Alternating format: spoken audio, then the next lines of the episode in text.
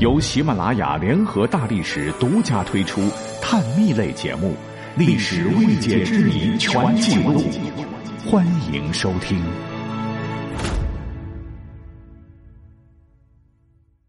其实啊，我在做历史未解之谜的时候，特意安排了一条故宫的暗线。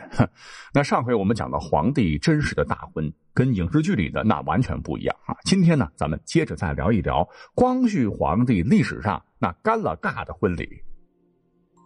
那如果各位进入故宫当中，太和门乃是各位游览故宫的必经之处。哎，这是一座九开间、进深四间的重檐歇顶式建筑。所谓重檐，就是有上下两层的屋檐，其作用是增添屋顶的高度和层次，增强屋顶的雄伟感和庄严感。整个建筑面积是一千三百平方米，有汉白玉的基座、彩绘梁房，上覆黄色琉璃瓦，仪态庄重。太和门左右各设一门，东为昭德门，西为真度门。这两座门是王公大臣进入皇宫使用的，而太和门是专供皇帝、皇后使用的。其他人如果要进的话，在古代要被咔嚓的。话说，在清朝入关之后。入住紫禁城的顺治皇帝，呃，不是像大家想象的那样哈，在金碧辉煌的金銮宝殿举行庆典的，而是在太和门举行了入关后的登基典礼，并颁布诏书，宣布天下大赦。那讲到这儿，关于顺治的年号，哎，历史上还有一段扼腕惊叹的巧合，说是在明朝最后一位崇祯皇帝当年在卢沟桥附近建了两个宫殿。一个叫做永昌，另一个叫顺治。那听到这里，你可能没觉得有什么特别哈。但多少年后，正是李自成率领的闯军攻陷京城，在紫禁城里称的帝，年号就是永昌。而崇祯帝不是自杀了吗？明朝灭亡。巧合的是，没多久，十几岁的福临被清军拥护入城，大清定鼎中原，而年号正是顺治。呃，不过各位。你今天所见到这个太和门，其实啊，要真说起来哈，算得上是紫禁城里最年轻的一座古建筑。那你可能会问啦，不对吧？前头你不是说是明成祖朱棣称帝时建的吗？怎么是最年轻的呢？各位有所不知啊，这个门呐，真是命运多舛呐。说是在清末光绪二十年，就是一八八八年的十二月十五日。距十九岁的光绪帝完婚还剩整整四十天的那天深夜，当时呢正好在真度门负责守卫的士兵疏忽大意，将巡视用的洋油灯挂在木质的墙柱上，竟然呼呼睡着了。哎，这一下可闯了大祸。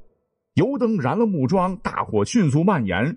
正值天寒地冻，内金水河已结了厚冰，消防设施陈旧，直接将真度门、太和门、昭德门通通焚毁于一片火海。熊熊大火燃烧了整整两个晚上，才得以最终扑灭。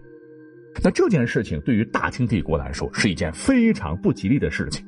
皇帝马上大婚，按照仪轨，皇后的花轿必须经由午门，分别是大清门、天安门、端门、午门、太和门的中门，然后再抬进宫。这少了一个门，成何体统啊？可是这时候啊，距离大婚的日子那么近，重修新建也来不及了。皇帝的大婚又不能改期，这可愁坏了慈禧。